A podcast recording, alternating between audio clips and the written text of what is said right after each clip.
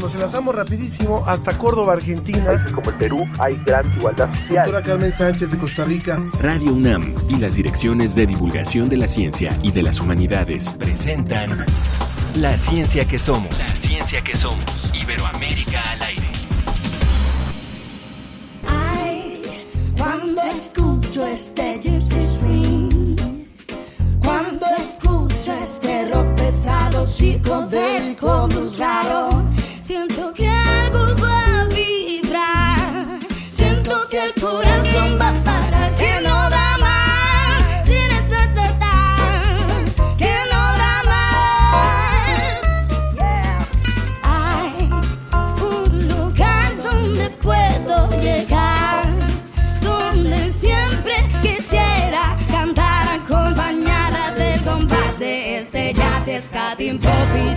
Esta es de las partes más hermosas llegar a esta a este momento donde descubrimos la propuesta musical que nos hace la producción.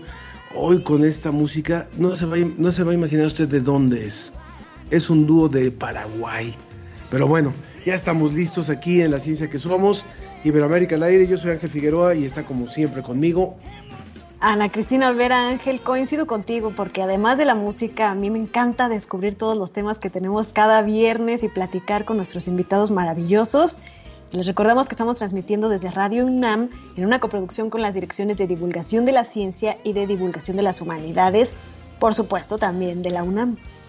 El grupo paraguayo que estábamos escuchando y que con el cual los dejamos antes de ir a nuestras cabezas de hoy es Purajei Soul, que fusiona el jazz, el blues y el folclore latinoamer- latinoamericano y paraguayo.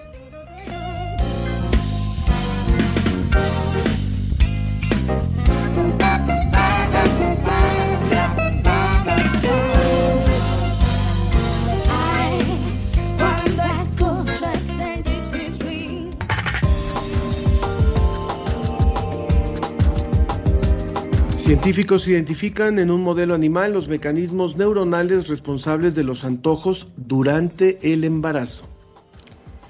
Pericos o guacamayas con hermosos plumajes o los que imitan la voz humana son los más vulnerables al tráfico de especies. Hoy la Red Mexicana de Periodistas de Ciencia nos trae una radiografía de esta lamentable situación. El arte de los grandes murales en México, ¿cuál es el legado de estas obras? Y vamos a platicar de la convocatoria al Premio Juvenil del Agua 2022, que está invitando a los jóvenes a involucrarse en la investigación para conservar este vital y muy importante líquido, el agua. Usted sabe que su opinión es muy importante para nosotros, así que lo invitamos como siempre a que forme parte de este programa a través del Facebook en La Ciencia que Somos o en Twitter arroba Ciencia que Somos. Todas sus opiniones, por ejemplo, si ustedes han visitado, han visto, han disfrutado de alguno de los murales mexicanos, cuéntenos cuáles son, en dónde están. Y estamos listos para ir ya directo hasta Salamanca con José Pichel. Desde España, El informe de la Agencia Iberoamericana para la Difusión de la Ciencia y la Tecnología, DICIT. con José Pichel.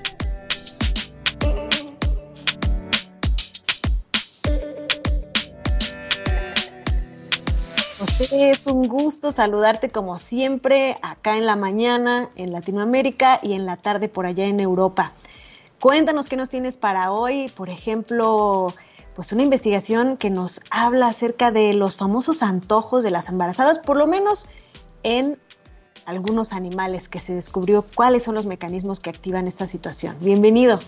Desde España, esta semana que termina en la agencia DICIT, por supuesto, ha sido una semana cargada de noticias de ciencia y tecnología y de muchas curiosidades. Por ejemplo, la primera de la que os quiero hablar es un estudio científico, pero muy curioso precisamente porque eh, se trata de un estudio sobre algo muy común que son los antojos, ese deseo repentino e incontrolable de comer un alimento determinado que es algo que nos puede pasar a cualquiera en cualquier momento, pero que normalmente asociamos a las embarazadas. Es decir, el cuerpo materno sabemos que experimenta una serie de cambios fisiológicos y de comportamiento para crear un entorno favorable al desarrollo del embrión y una de las consecuencias que, nos puede parecer eh, curiosa y que está llena de, mitos, de, creencias populares, es eh, precisamente el tema de los antojos, el tema de que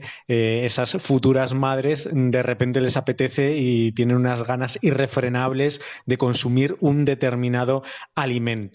Bueno, el estudio al que nos referimos de la Universidad de Barcelona ha descubierto que esos antojos están muy relacionados con alteraciones de la actividad neuronal y lo han demostrado en un estudio que se acaba de publicar y que se ha desarrollado en un modelo animal, en hembras de ratón, que eh, sufren cambios en las conexiones funcionales, en los circuitos de recompensa que se denominan, en esas eh, transmisiones de la señal y sobre todo en la localización de la dopamina. La dopamina eh, seguro que nos suena a todos, sabemos que es un neurotransmisor muy importante, es clave en aspectos como el deseo, la motivación y precisamente está implicada en esos circuitos de recompensa. La dopamina, según esta investigación realizada en modelos animales, eh, se acumula en el núcleo accumbens, que es una región cerebral que está implicada precisamente en esos circuitos de, recompensa y que se modifica también eh, a través de este mecanismo cuando se produce el embarazo. Eh, eh, uno de los estudios, uno de los resultados más interesantes, más importantes de este estudio es eh, que los antojos persistentes tienen consecuencias para la descendencia. Esto es curioso porque generalmente asumimos que eh, lo que hace la madre durante el embarazo, eh, los hábitos permanentes en relación a, a su nutrición o a las condiciones en las que se desarrolla ese embarazo, como el estrés, pueden afectar a la salud de la descendencia. Sin embargo, normalmente no asociamos conductas concretas eh, muy cortas, como puede ser el tema de los antojos, a que pueda haber ese tipo de consecuencias en los descendientes, ¿no? Bueno, pues resulta que eh, según eh, esta investigación hecha, como digo, en modelos animales, esto hay que recordarlo, sí que esas conductas cortas pero recurrentes tiene también eh, su incidencia después en eh, la descendencia. Así que eh, muy importante porque todo esto también, dicen los autores de la investigación, puede tener bueno, pues una derivación hacia mejores guías de salud, por ejemplo, a la hora de tratar estas cuestiones. Vaya, bien interesante, por supuesto, lo que, lo que sabemos ahora y que a lo mejor era parte como de, de la cultura popular nada más, ¿no? Sí, creíamos que era un mito, ¿no? Que las mujeres tenían estos antojos, pero ya vimos que incluso puede afectar la salud de la descendencia, así que hay que hacerle caso a los antojos. Bueno, vamos a la segunda nota, la segunda nota que tiene que ver con tortugas. Venga, José. Viajamos hasta Costa Rica para tratar la segunda nota de hoy que nos habla de un tema no menos curioso y en este caso relacionado con el medio ambiente y relacionado con un animal fascinante que son las tortugas marinas, que son protagonistas de grandes viajes por los océanos y que curiosamente suelen volver al lugar donde han puesto huevos anteriormente y esto, bueno, es objeto de, una investigación que ha llegado a conclusiones muy interesantes allí en, Costa Rica. Y es que la fidelidad de esas tortugas marinas al lugar concreto donde ponen los huevos condiciona el sexo de las crías. De alguna manera, las tortugas están eligiendo cuál va a ser el sexo de su descendencia mediante eh, un mecanismo que es curioso, que es dónde entierran los huevos en la arena que van a eclosionar después. ¿Por qué? Porque se ha comprobado que eh, los machos eclosionan a menor temperatura que las hembras. Cuando hay más temperatura en esa arena donde eligen poner los huevos, eh, resulta que salen hembras. Cuando hay menos temperaturas, salen machos. Esto es una investigación internacional realizada en las costas de Costa Rica. Eh, hay investigadores españoles implicados y de otros países.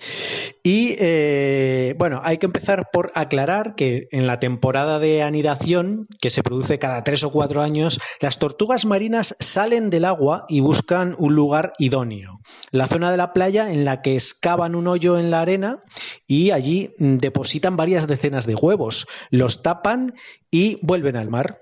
Dos meses después, más o menos, cuando eclosionan, las crías salen de la arena y entran en el agua.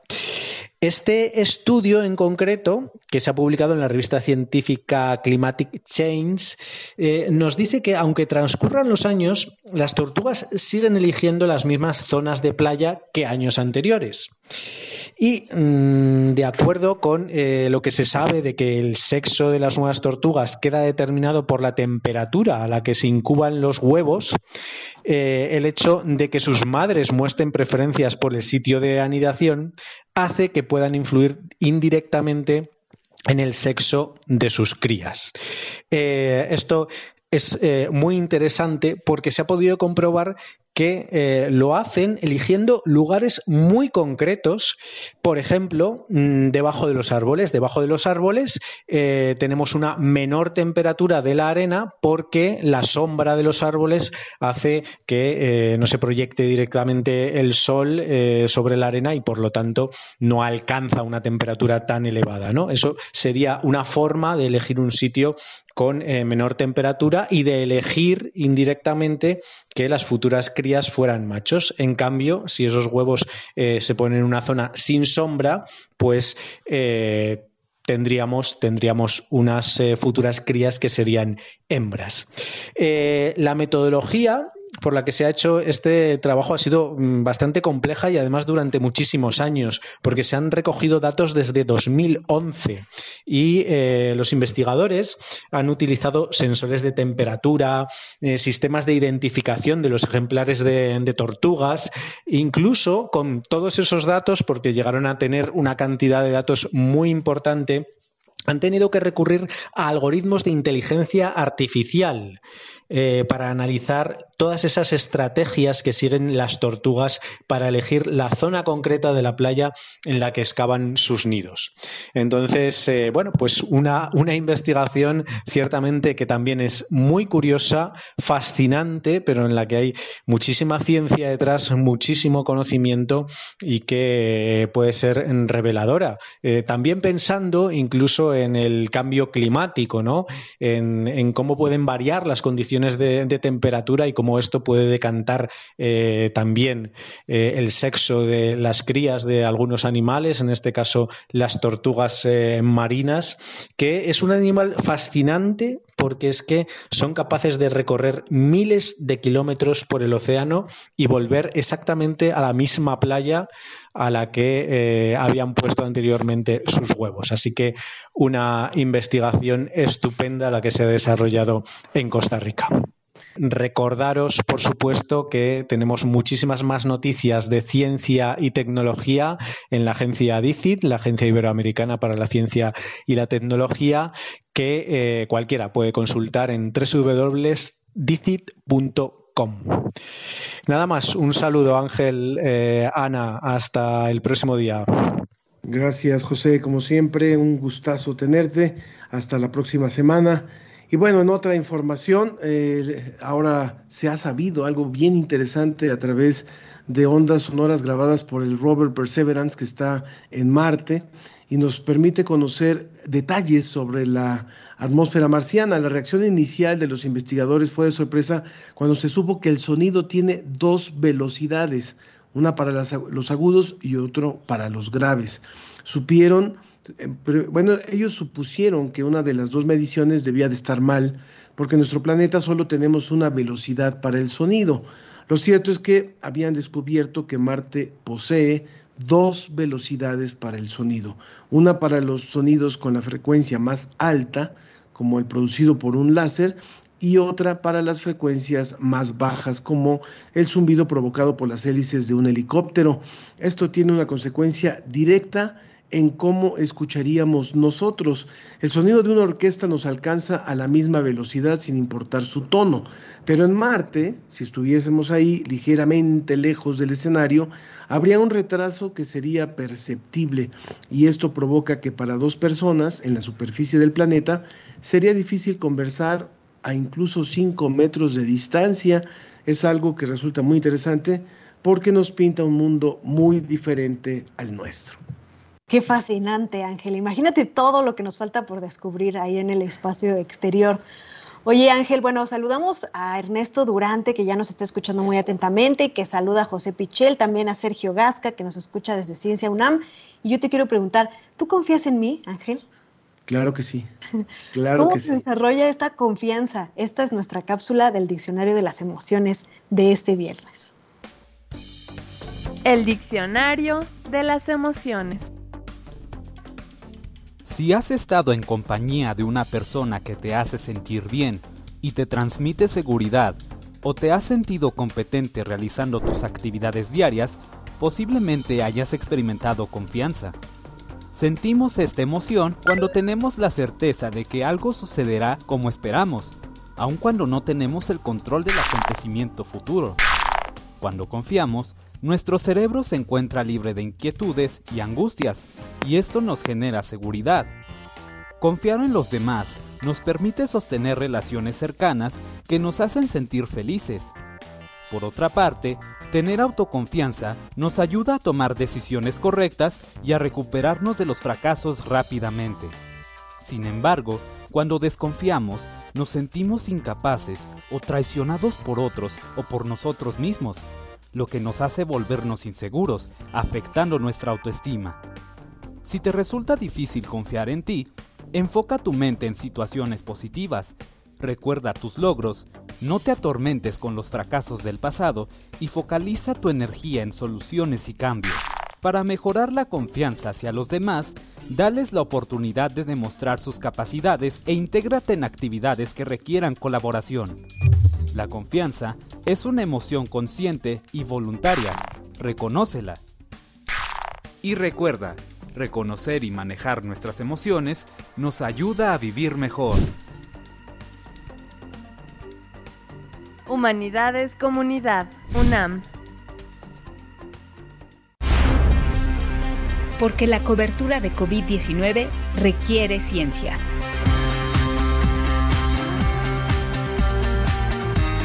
Con la Red Mexicana de Periodistas de Ciencia.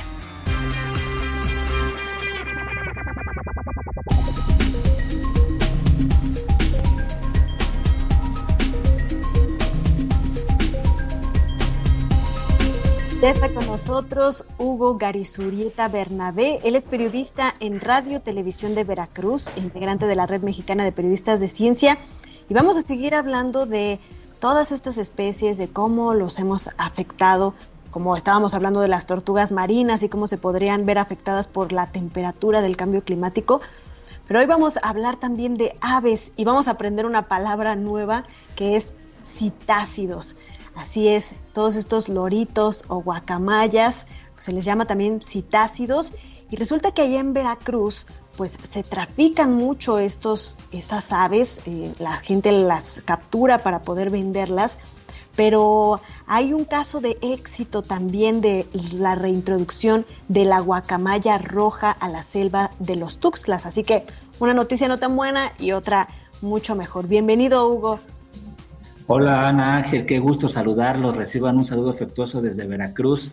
Qué gusto de verdad estar con ustedes. Y efectivamente, loros y guacamayas vivir amenazados es un reportaje de Radio Televisión de Veracruz con la idea de concientizar, pero también de la preocupación de, de, de este tráfico de aves, sobre todo de pericos y guacamayas, en el último reducto de selva que tenemos en América Latina, como es los Tuxtlas. Y ahí estuvimos un equipo de reporteros precisamente para ver esta situación. Solo para que se den una idea, 78 mil citácidos son arrancados precisamente de las selvas y entre 3 mil y 9 mil pericos son comercializados de forma ilegal en, eh, pues también en el país, pero sobre todo aquí en lo que es precisamente Veracruz. Así que es un tema eh, alarmante, pero también, por supuesto, la UNAM ha puesto mucho énfasis en cuestión de la reintroducción de la guacamaya roja. Algo que es gravísimo de lo que ustedes reportan es muchos, hablaste de 78 mil, pero ¿cuántos de esos llegan vivos a las casas en donde son, a donde son comercializados? ¿Cuántos sobreviven realmente? Y lo que ellos necesitan diariamente para volar, para mantenerse sanos, y a qué se debe que haya esta pérdida de vidas de estos animales. Sí, efectivamente, y, esto es muy lamentable. Solo para que se den una idea, eh, generalmente para la obtención de los polluelos, tienen de 10 individuos que tienen, alrededor de 7 van a morir. Y eh, bueno, pues es eh, todo lo que conlleva. fuimos testigos también en el, en el reportaje que en algunas ocasiones, incluso en, los, en papel de baño, en botellas, son, eh, se meten a, los individuos y así son eh, transportados precisamente en unas rutas que ya están incluso seleccionadas como si fueran rutas eh, del narcotráfico. Entonces el tema sí es muy, muy sigiloso, muy preocupante. muchos dicen, ¿qué hacen pericos y guacamayas en Asia, por ejemplo, ¿no? ¿Qué hacen en Estados Unidos? ¿Cómo se hacen estas rutas de comercialización? De hecho, nosotros con cámara escondida llegamos a una zona donde estaban los traficantes en carretera y, bueno, fuimos testigos de cómo te los están vendiendo tranquilamente a unos pasos incluso de eh, una estación de policías, ¿no? Entonces hay que hacer mucha conciencia y también está la otra parte, como bien decía Ana, donde la UNAM ha hecho un esfuerzo importantísimo desde hace cinco años eh, un proyecto encabezado por la doctora Patricia Escalante para la reintroducción de la guacamaya roja en la zona de los Tuxtlas. Cuéntanos un poco más sobre esta reintroducción, Hugo. ¿Cómo, cómo es que se realizó este, este proyecto por parte de la UNAM y cuáles han sido sus principales resultados? Efectivamente, bueno, pues eh, más de 70 años la guacamaya roja por muchos eh, motivos, cacería, precisamente también la pérdida de su hábitat, se desapareció en la zona de los Tuxtlas, en este reducto importante de selva. Entonces la UNAM, eh, junto con eh, la sociedad privada, en unos, eh, un ecoparque muy importante de México, resulta que hicieron un, proyecto en, la reserva de Nancillaga, una reserva muy bonita, también de los últimos reductos de selva, y comenzaron a hacer ese trabajo de reintroducción más, eh, empezaron en un año más de 600 guacamayas, donde ya han sido liberadas, donde ahora se ha hecho un programa de educación ambiental importantísimo, quien antes las, eh, eh, las cazaba, ahora las cuida, también con los niños, eso es muy importante, es un símbolo, es una bandera para Veracruz, la guacamaya roja, y también, por supuesto, los pericos. Entonces, ha sido un trabajo arduo, de mucho esfuerzo. Algo importante es que también la UNAM pone la gente que está en la comunidad para trabajar con ellos y ahí es el vínculo de la academia con la sociedad para que también eh, se puedan apropiar eh, de, este trabajo arduo que se ha estado haciendo. Estamos hablando con, con Hugo, quien es eh, miembro de la, de la Red Mexicana de Periodistas de Ciencia, Hugo Garizurieta, y también es periodista en Radio Televisión de Veracruz. Este programa, Hugo, también se escucha allá en Veracruz. Entonces, ¿Cuál dirías que es el papel que puede jugar la, la comunidad, la sociedad de Veracruz para proteger a estas especies? Y aparte, pues estamos entendiendo que lo que ha sido una tradición en muchos hogares, y esta, esta simpatía de que el lorito repite las palabras que le dicen los humanos, los ha puesto en altísimo riesgo por décadas. ¿Qué, diría, qué le dirías a la, a la comunidad de Veracruz que te está escuchando? Sí, la verdad es que digo, aquí tengo un, dato importante. Hay eh, seis, eh, en cuestión de 22 especies de pericos y guacamayas, seis en peligro de extinción, 10 están amenazados y cuatro bajo protección especial. En Radio Televisión de Veracruz y también en la Red Mexicana de Periodistas de Ciencia tenemos ese compromiso de llevar eh, audiovisuales en este caso para hacer conciencia en la comunidad para que si hay una situación en donde se ve el tráfico o se están vendiendo de forma ilegal, pues acudir a las autoridades. Es momento también de, creer en uno mismo en el sentido de, de, mejorar la, situación en la que vivimos en nuestro planeta, en nuestras selvas. Todavía tenemos aquí en Veracruz la selva de los Tuxtlas, donde podemos escuchar al mono aullador y, ver al mono araña, donde también podemos, eh, afortunadamente con estos proyectos, eh, volar a, esta ave escarlata como lo es la guacamaya roja y se están haciendo otro tipo de proyectos en beneficio del entorno natural. Entonces creo que tenemos que, hacer un gran esfuerzo en ese sentido. Hugo, pues muy importante este reportaje que hacen para hacer conciencia y vigilar esta situación. Y bueno, también la Red Mexicana de Periodistas de Ciencia sigue investigando acerca de la pandemia del COVID, de la COVID seguimos en la pandemia, estamos incluso eh, pues viendo un repunte de casos en México, por ejemplo, y ustedes nos presentan una cápsula en esta ocasión sobre vacunas, todavía hay mucha gente que se falta de vacunar y deshaciendo algunos mitos como que podrían causar cáncer. Esto es COVID Conciencia, periodismo científico en tiempos de COVID-19. ¿Cáncer? Falso, las vacunas no lo causan un médico llamado Ryan Cole y que se presenta como especialista en patología dermatológica, asegura que las vacunas contra COVID-19 causan cáncer, basándose solamente en lo que él ha observado por un supuesto aumento de casos de esa enfermedad durante la campaña de vacunación. Además, dice que es mejor dejar que nuestro cuerpo se encargue de enfrentar la enfermedad porque la inmunidad natural es más segura. Ambas cosas son totalmente falsas. Según Ryan Cole, las vacunas desarrolladas con tecnología genética llamadas de ARN mensajero pueden alterar nuestros genes y provocar una reacción cancerosa en el cuerpo humano de la persona vacunada. Lo dice así. mRNA trials in mammals have led to odd cancers. mRNA trials on mammals have led to autoimmune diseases, not right away, 6, 9, 12 months later. Es cierto que existen genes humanos que están involucrados en el desarrollo de algunos tipos de cáncer, pero la fórmula de las vacunas que están usándose contra COVID-19 no interactúa con estos genes. El cáncer ocurre cuando nuestro DNA sufre cambios que llamamos mutaciones en el material genético dentro del núcleo. Él es Carlos Rosales, investigador del Departamento de Inmunología del Instituto de Investigaciones Biomédicas de la UNAM y explica que el cáncer solo puede surgir en el ADN. El RNA que se está usando lleva la información para fabricar una proteína del virus. El RNA solo se queda en citoplasma. Ella es Wendy Pérez, investigadora del Laboratorio de Patología del Instituto Nacional de Cáncer en México.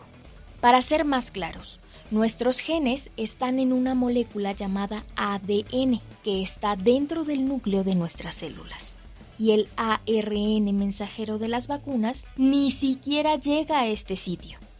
Por otra parte, también es cierto que el cuerpo humano cuenta con un sistema inmune que le sirve para enfrentar infecciones por virus o bacterias. A eso le llamamos inmunidad innata porque la traemos de nacimiento. Pero además contamos con otro sistema inmunitario llamado adaptativo, que puede aprender a reconocer nuevas amenazas infecciosas. Este sistema puede mejorar su actividad con las vacunas porque reacciona ante la información que éstas llevan a nuestro cuerpo. Así es como mejoramos nuestra protección ante el virus de la COVID-19. La diferencia con respecto a una infección natural es que en la vacuna está bien determinada la dosis que te van a poner para desencadenar esta respuesta. Se sabe el sitio de inoculación. Pero si solo te doy un pedacito de virus, la proteína S, tu sistema inmunológico la va a reconocer y va a formar mecanismos de defensa contra esa proteína extraña. Pero no te puedes enfermar, que no es todo el virus. Por eso, vacunarse, además de que no causa cáncer, es una mejor opción que dejarle todo el trabajo de combatir el virus solamente a tu cuerpo de forma natural cuando te infecta. Si te llega el virus completo del SARS-CoV-2, te va a infectar las células y te vas a enfermar. Esto fue COVID Conciencia, periodismo científico en tiempos de COVID-19.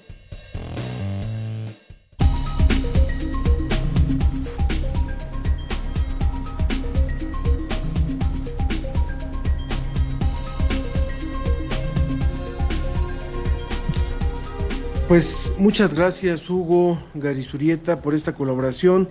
Recuerden que en, en- el portal de Radio y Televisión de Veracruz pueden encontrar el reportaje también a través de nuestras redes. Eh, Hugo, que es miembro de la Red Mexicana de Periodistas de Ciencia, y gracias por esta colaboración a la red a través tuyo. No, mu- muy agradecido y de verdad felicitarlos por este esfuerzo. Un abrazo enorme y bueno, pues cuando gusten, aquí pueden visitar Veracruz. Muchas gracias. Solo Veracruz es bello. Muchas gracias. Un abrazo a todos los paisanos allá en Veracruz.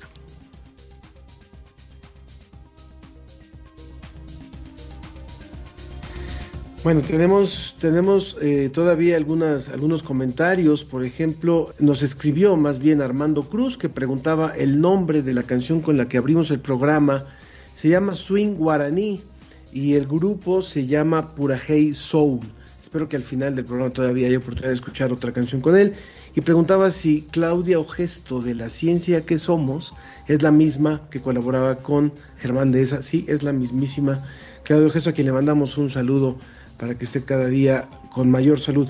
También Jorge Morán nos dice, propone hablar sobre biología sintética en relación a la manipulación del ADN y el ARN. Y él dice, además de los Tuxtlas, propongo hablar sobre la selva lacandona, la zona de Marqués de Comillas y por el tren Maya, la reserva de Calakmul, la selva de Quintana Roo. Y eh, saluda al programa y propone hablar de la situación de los grandes biomas y la ecología de nuestro enfermo planeta. Así es, Sergio Gasca nos dice, excelente que informen sobre los mitos que existen sobre el COVID. Así muchas personas pueden estar más tranquilas y animarse a ir a su vacunación y mantener sus esquemas completos. Muy importante. Vamos a ver qué nos trae esta semana One Radio.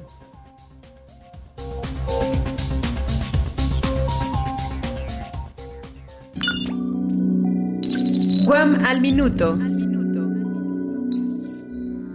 Por el artículo titulado Chatbot de la experiencia en la gestión escolar a su diseño para el aprendizaje en modalidades híbridas y a distancia, alumnos e investigadores de la UAM quedaron entre los 11 finalistas del segundo premio internacional en la revista MetaRed, asociación colaborativa cuyo objetivo es fomentar la transferencia del conocimiento digital en las instituciones de educación superior. Como parte de un trabajo multidisciplinario y colaborativo entre las diferentes áreas académicas y administrativas de la UAM, se creó Chatbot, un programa de inteligencia artificial que a través de una interfaz interactúa con los estudiantes a fin de atender sus peticiones y cuestionamientos. Su funcionalidad está orientada a la mejora de la comunicación digital entre la gestión escolar y la comunidad. Es una herramienta complementaria a las clases que pretende brindar asesoramientos, ejercicios, interacciones y retroalimentaciones del contenido educativo. Chatbot compitió con un total de 89 proyectos provenientes de Brasil, Chile, Argentina, España y Portugal, demostrando el gran impacto educativo, tecnológico y social que puede tener en el fortalecimiento de la educación continua y a distancia. Para la ciencia que somos, desde Guam Radio. La ciencia que somos, la ciencia que somos. Entrevista.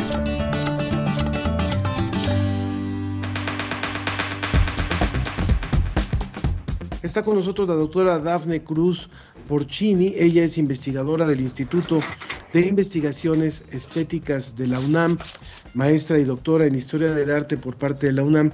Y cuando nos preguntamos qué hace el Instituto de Investigaciones Estéticas, encontramos algo como lo que estamos viviendo hoy eh, desde hace ya algunas semanas a través de la Gaceta de la UNAM, que es esta presentación que hacen tanto la Gaceta de la UNAM como el Instituto de Investigaciones Estéticas de los grandes murales que están en los recintos universitarios.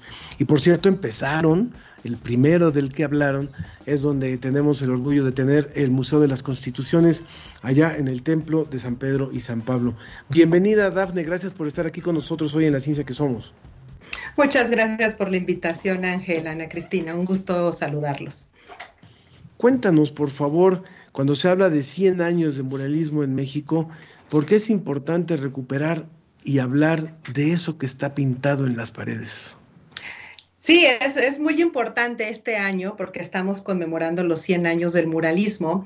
Recordar que entre 1921 y 1922 pintores como Roberto Montenegro y Diego Rivera, con quienes Vasconcelos, el entonces José Vasconcelos, el entonces secretario de Educación Pública, los invita a regresar a Europa y pintar, eh, como se conoce, esta gran epopeya mural, ¿no? Entonces, bueno, estamos conmemorando estos 100 años con estos primeros murales que fueron pintados ahora en recintos universitarios, que eso es algo muy importante, que esta gesta, eh, digamos, muralista de ahí iniciado en recintos universitarios, como lo es la Sala de Discusiones Libres San Pedro y San Pablo, como bien decías, Ángel, el Museo de las Constituciones, y en el Anfiteatro Simón Bolívar del antiguo Colegio de San Ildefonso, donde pintó Diego Rivera un mural llamado La Creación, pero donde también tenemos expresiones muralistas de José Clemente Orozco, Jean Charlotte, eh, Fernando Leal, Fermín Revueltas y David Alfaro Siqueiros, que fue el último en integrarse a la invitación del entonces secretario entonces, bueno, creo que es un muy, muy buen pretexto este año para tomar y revalorar, eh, revisitar estos murales que, bueno, que pertenecen al patrimonio universitario y qué mejor con, para hacerles una, debida difusión y saber que esas obras están, que las estamos revalorando, que las estamos releyendo y entonces, bueno, eh, es una gran invitación y una oportunidad para realizar esto, Ángel. Excelente, Dafne. Cuéntanos también qué pasa porque no todos estos murales han tenido la conservación que deberían y seguramente que estas actividades pues nos van a ayudar a que muchas más personas conozcan que, existen estos murales, dónde están, cómo los pueden visitar porque son patrimonio de todos los mexicanos y del mundo entero y que podemos ir, verlos, apreciarlos. ¿Qué pasa con los que no están visibles? ¿Qué pasa con aquellos que no han tenido ese mantenimiento y esa conservación necesaria? Es una muy buena pregunta, Ana Cristina, porque siempre hemos dicho que, o sea, por ejemplo, estos murales están muy bien cuidados, son parte del patrimonio de la universidad, pero no todos corrieron con la misma suerte. De hecho, en la misma de la década de los años 20, el doctor Atul pintó en la parte anexa del Colegio de San Pedro y San Pablo y esos murales no pervivieron. Entonces, lo único que tenemos son algunos vestigios y algunas eh, em, evidencias documentales de que esos murales existieron. Entonces, no todos han corrido con la misma suerte también, estoy hablando de los años 20, pero también en los años 40, María Izquierdo pintó, intentó pintar un mural en entonces em, edificio del gobierno de la Ciudad de México y bueno, no lo pudo hacer. Entonces, también creo que es muy importante hablar de todos aquellos murales que no pervivieron, que no se pudieron realizar, de esos murales que también fueron censurados. Y bueno, y que estoy hablando de un periodo histórico también muy importante, justamente esos de los del doctor Atul que no sobrevivieron. Y lo único que contamos son fotos fotografías y son algunas imágenes. Entonces, bueno, creo que es muy importante también pensar que debe haber como una ley que pueda regular y, digamos, eh, conservar este patrimonio tan importante, no solo también de los murales como de carácter histórico y todos los que representaron, eh, digamos, eh, también temas, la pintura de historia, por así decirlo, pero sí también pensar que hay que, eso es una propuesta que se hizo desde los años 20 y que después se dirigió como a, o sea, mucho, a, otras, digamos, em, propuestas estéticas de los propios artistas, la propia integración a la arquitectura, como lo tenemos en los propios murales de, de Ciudad Universitaria. Entonces, bueno, pensar que también en la gran diversidad de propuestas plásticas que hubo en este periodo y los esfuerzos que se tienen que seguir haciendo para conservarlos, pero también estudiarlos. Digo, también podemos seguir estudiando y, los murales que están destruidos y, y seguir buscando esos vestigios documentales, ¿no? Algo que también es muy importante es preguntarte, Dafne, acerca de lo que son los murales que están embodegados, que están cubiertos de plástico, que están que no están expuestos al público y donde los investigadores dice que dicen que finalmente no sirven de nada si están ahí y la gente no los puede apreciar. Es una muy buena pregunta porque precisamente hay una parte en que nosotros como investigadores necesitamos seguir buscando y también revalorando y también eh, tomándole, dándole su importancia también dentro de la historia del arte mexicano moderno, ¿no? Muchos murales que también están embodegados, que muchos fueron censurados y voy a hablar como de un caso muy particular que no están en los recintos universitarios, pero que también sucedió como parte de la propuesta de la educación socialista. En los años 30, eh, digamos, allá se hizo esta propuesta por parte de la Secretaría de Educación Pública y se hicieron murales de contenido anticlerical. Entonces, esos murales, por el tipo de contenido, eh, digamos, radical y jacobino que tenían, pues fueron encalados, ¿no? También algunos se pudieron rescatar que actualmente están un panel de Roberto Reyes Pérez en el Centro Nacional de Restauración y Conservación del Patrimonio Artístico Inmueble, el CENCROPAM, pero son aquellos también cosas que se pueden rescatar de manera muy aislada, ¿no? Entonces, también pensar que dentro de toda esta diversidad de propuestas plásticas y estéticas, pues bueno, nos quedan algunos casos que de todas maneras esos murales ahí están sobreviviendo, ¿no? Un poco difícilmente, pero que de todas maneras hay que hay que, digamos, voltear a ver esto y como defender ese patrimonio, pero sí, también pensar que también hubo una parte muy radical de los muralistas en la intención de la educación socialista y que bueno, es que es una parte que también nos falta como estudiar. Doctora Dafne Cruz Porcini, investigadora del Instituto de Investigaciones Estéticas de la UNAM. Danos una probadita un poco más de cómo se va a ir desarrollando pues todas estas actividades donde van a ir resaltando algunos murales, algunos eh, muralistas, pues a lo largo de los siguientes meses. Claro que sí, pues bueno, es una invitación también a todos para que consulten la Gaceta los lunes y los jueves. Vamos a hacer entregas y digamos, ya ahorita ya tenemos varias, empezamos incluso desde el mes de marzo hablando de los murales, digamos, los que justamente celebran el centenario del muralismo, pero la, la idea es como tomar en cuenta todos los murales que están en, en las diferentes este, instalaciones universitarias. Va a ser también muy interesante ver los murales que incluso están en la Facultad de Ciencias Políticas y Sociales, que fue la última entrega de José Hernández Delgadillo, donde también se están tomando en cuenta tanto investigadores como estudiantes del, del posgrado en Historia del Arte que han dedicado sus investigaciones y sus tesis a, estudiar el muralismo. Entonces, bueno, cada entrega también se va a apoyar, digamos, en un artículo muy pequeño y también en videos que van a estar circulando en las redes de, de, nuestra universidad. Entonces, bueno, es un programa que tenemos contemplado de aquí a que termine el año y también es una invitación para que también, eh, por ejemplo, eh, todos, los, todos los que también puedan visitar visitar los murales de la ciudad universitaria, vean con una nueva mirada los murales y bueno, que estamos como de fiesta celebrando este centenario. Una pregunta, Darne. ¿Podríamos decir que hace 100 años empezó todo este movimiento del muralismo en nuestro país? ¿Se detuvo? ¿Y por qué se detuvo? ¿Qué lo frenó? Eh, realmente creo que no se detuvo, digamos, se ha seguido, se han seguido haciendo murales, también como para contar una historia, eh, digamos, se ha tomado, seguido tomado el muralismo, podemos ahora también ver el muralismo que se une de manera muy particular al graffiti, pues eso es arte urbano, es arte público, y que también es una, digamos, de una variación de este muralismo histórico que se hizo a partir de los años 20. Entonces también podemos pensar el muralismo que también se integra, que también eso fue algo muy, muy evidente que hizo Siqueiros en, en los años 50, de cómo se pinta un mural, de cómo se integra el, mural a la, a la propia arquitectura. Y bueno, es algo que se ha seguido haciendo, tal vez de otra manera, con otros lenguajes pictóricos, pero que se sigue haciendo. Digamos, tiene otra connotación, ya no son los murales con temas históricos, sin embargo, en muchas escuelas se siguen pintando con estos temas abordados por la historia de México, pero bueno, adquiere como otra connotación y los artistas como siguen estudiándolo, pero quizá también desde otra perspectiva, quizá con otros temas más abstractos o con temas más actuales, pero el muralismo se sigue haciendo. Así es, Dafne. Y eh, podemos, estábamos viendo, quienes están viendo la transmisión de Facebook por las diferentes cuentas que nos retransmiten, hemos estado viendo imágenes de eh, los diferentes murales del, campus ahí en, Ciudad Universitaria. Y pues de verdad recordarles que eh, estas instalaciones de la UNAM, justamente por este arte, tan importante que plasmaron los muralistas mexicanos, pues son consideradas de las más hermosas de todo el mundo y que de verdad les invitemos a darse una vuelta. ¿Por dónde les recomiendas empezar, Dafne?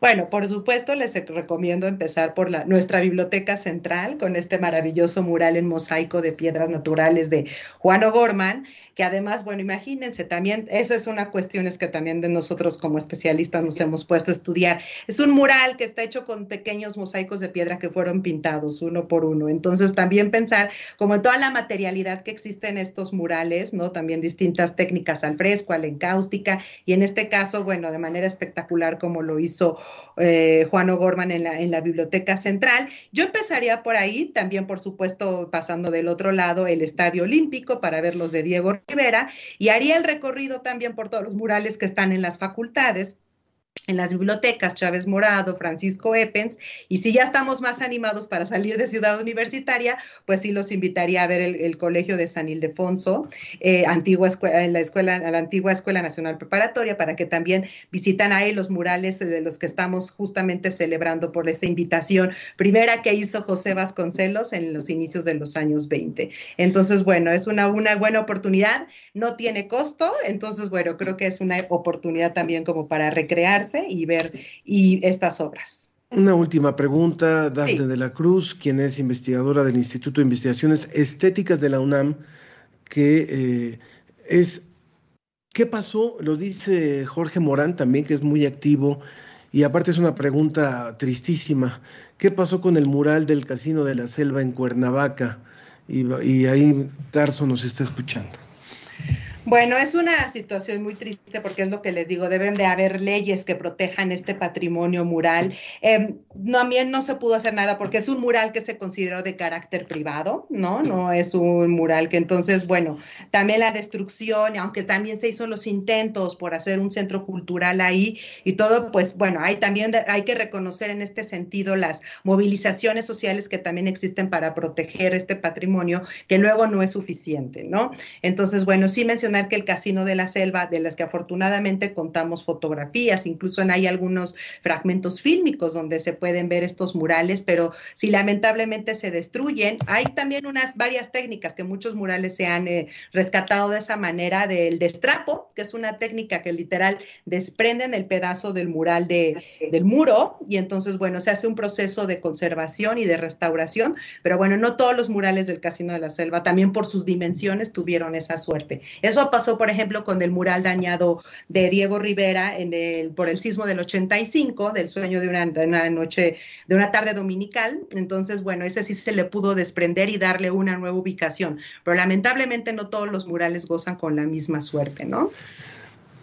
Y para eso es, para eso es esta eh, iniciativa, para que la gente los conozca, para que haya leyes que los protejan y para que los podamos apreciar. Dafne, te agradezco mucho, mucho, esta participación y vamos a estar muy pendientes de todas las entregas que se hagan en Gaceta UNAM, les recordamos. Los invitamos mucho a leer estas entregas que las hacemos como con mucha dedicación para todos los universitarios. Muchas gracias, Ángel y Ana Muchas gracias, muy buen día para ti, Dafne. Hasta luego. En abril, el portal Ciencia UNAM si padeces diabetes, tus ojos pueden sufrir las consecuencias. Te decimos cómo evitarlo. La llegada de sargazo al Caribe mexicano ha afectado al turismo, pero también ha generado mucha ciencia. La UNAM diseñó un filtro económico y ecológico para purificar agua a base de alga. El trastorno del espectro autista no es una enfermedad. La detección y tratamiento pueden mejorar significativamente la calidad de vida. Esto y más en ciencia.unam.mx.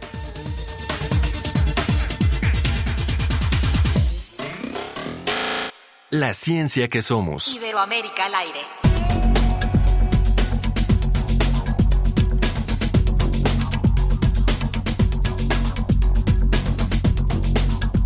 Aquí en la ciencia que somos estamos muy preocupados y preocupadas por la situación que está viviendo el planeta en cuestiones ecológicas y por eso hemos iniciado varias secciones, varias colaboraciones para hablar sobre este importante tema y hoy vamos a hablar de algo muy, muy, muy relevante que es el agua.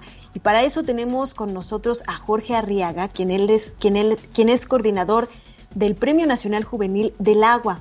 También es maestro en tecnología ambiental con orientación en gestión de recursos hídricos por el Imperial College de Londres y bueno, nos viene a platicar precisamente de este Premio Juvenil del Agua en el que pueden participar jóvenes de edades eh, de adolescentes para poder concientizar acerca del cuidado del agua. Jorge, bienvenido.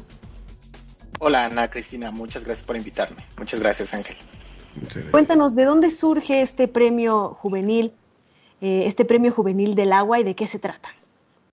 Sí, mira, el Premio Nacional Juvenil del Agua en su categoría 2022 es, em, un premio que es la, certificación, o más bien la etapa nacional de un premio internacional, que es el Stockholm Junior Waterhouse. Eh, que esto es básicamente el premio Nobel del agua para jóvenes. ¿Por qué le llaman así? Porque se entrega en el mismo lugar donde eh, se entregan los premios Nobel. Lo entrega Su Majestad la Princesa Victoria de Suecia y lo que busca reconocer es esta innovación en el sector hídrico que tienen los jóvenes de entre 15 a 20 años. Nosotros no creemos esta idea de que los jóvenes son el futuro de México o del mundo los jóvenes son hoy los agentes de cambio más importantes, ¿no? Ellos están transformando realmente problemas que se generaron durante décadas. Entonces, creemos que hay que ponerlos e impulsar estas ideas que tienen y para eso generamos el Premio Nacional Juvenil del Agua. ¿Jóvenes de qué edades pueden participar y cuál es la forma en la que pueden participar, Jorge? Pueden participar jóvenes de entre 15 a 20 años, pueden hacerlo eh, de manera individual o en parejas. Lo que se trata es que tienen que proponer una solución para una de las cuatro áreas en la que nosotros entendemos la seguridad hídrica. La entendemos como cuatro cosas, ¿no? Uno, dar agua potable y saneamiento a todas las personas. El segundo, garantizar agua para, las, para el sector productivo. El tercero, agua para los ecosistemas, que nos parece muy importante. Y cuatro, garantizar estos tres elementos incluso ante fenómenos hidrometeorológicos extremos como sequías o inundaciones, que es lo que nos está pasando en este momento, ¿no?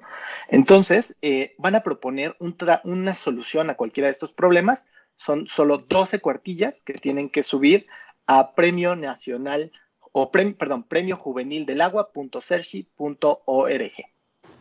Premio Juvenil del Agua.cerci con C la primera E R S H I punto También en sus redes sociales pueden encontrar más información. Jorge, cuéntanos dónde pueden hacerlo. Sí, en todos lados estamos como Premio Nacional Juvenil del Agua o Premio Juvenil del Agua. Nos pueden encontrar en Facebook, Twitter, eh, Instagram y por supuesto en TikTok. Y esta convocatoria está abierta hasta hasta mayo nada más, o sea, queda Está abierto hasta el 7 de mayo. Sí, está abierto hasta el 7 de mayo pero estamos muy contentos porque ya empezamos a recibir bastantes proyectos de todo México. Eso es algo muy importante. Realmente el premio es nacional y por ello dividimos el país en ocho regiones que tienen que ver con las diferentes eh, perspectivas o situaciones hidrológicas que existen en México. ¿no? no es lo mismo lo que pasa en el norte que lo que pasa en el sur. Entonces queremos que esto haya representación y por eso va a haber ocho ganadores regionales que después pasarán a la etapa nacional y encontraremos al primero, segundo y tercer lugar. Y además, digo, no es que los jóvenes estén pensando solamente en eso, porque conocemos muy bien a los jóvenes y los que escuchan sobre todo la ciencia que somos, que son muy involucrados con estos temas científicos y por supuesto eh, ambientales, pero como otro incentivo también hay eh, premios económicos. Jorge, cuéntanos un poco de esto. Sí, los premios, gracias pues a nuestros patrocinadores o socios estratégicos de este año, tenemos eh, pues varios premios. El primer lugar se gana todos los gastos pagados para representar a México en este certamen internacional y 25 mil pesos. El segundo gana 20 mil pesos y el tercero 15 mil pesos. Eh, esto pues es yo creo que algo muy interesante, sobre todo porque tenemos la oportunidad de representar a México y de pues ver que nuestras ideas estén ahí y que puedan transformar a México, ¿no? Muy bien, pues ya con también el, hecho de poderse dar una vuelta por allá, conocer este lugar donde se entregan los premios Nobel y sobre todo representar a México con este premio juvenil, con este, con ese certamen juvenil nacional para jóvenes de entre 15 y 20 años. Jorge Arriaga, muchísimas gracias por esta invitación que le haces a los, a los jóvenes de nuestro país y esperemos que haya muchísima, muchísima respuesta y que nos tengas al tanto de los resultados, por supuesto. Claro que sí, Angelana, muchas gracias por la invitación y sin duda les daremos a conocer quiénes son los ganadores y esperemos que este año otra vez un mexicano se lleve el certamen internacional. Muy bien. Pues si dices otra vez porque ya se lo han llevado antes un mexicano. En 2007 ganaron, pero ya es tiempo de que, salga un nuevo ganador mexicano. Muy bien, pues estaremos, estaremos al tanto. Muchas gracias, Ángel, Ana Cristina. Muchas gracias, Jorge Arriaga, quien es el responsable, el, coordinador de este Premio Nacional de, juvenil del agua. Eh, muchas gracias por estar con nosotros y hacer esta invitación. Yo le sugeriría a nuestro productor, a Ricardo Pacheco, nuestro realizador, que vaya soltando la música, porque gustó mucho este grupo Purajei Soul para despedirnos.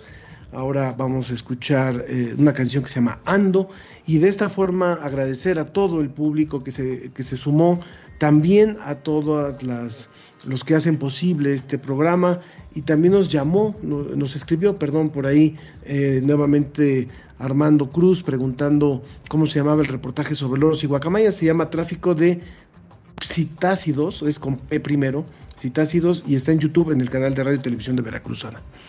Así es, Ángel, también saludar a Marcela Boyd que nos comenta sobre pues este tráfico precisamente, que no somos dueños de las especies y nos dice que en Oaxaca existen sitios de anidación de la tortuga eh, golfina también y saludos a Cecilia Vázquez Rubio que nos dice que qué bueno que hay que preservar los murales y a María Alberto Moralara que pues dice que qué mal que sea complicado preservarlos. Muchas gracias a todos los que hacen posible la ciencia que somos. Ando emocionado al verte bailando, emocionada al ver que crecimos y lo hicimos, cada cual por su camino. Ando escuchando historias, resumiendo lo que serán mis memorias, fingiendo que tu ausencia no duele, solo a veces. De lo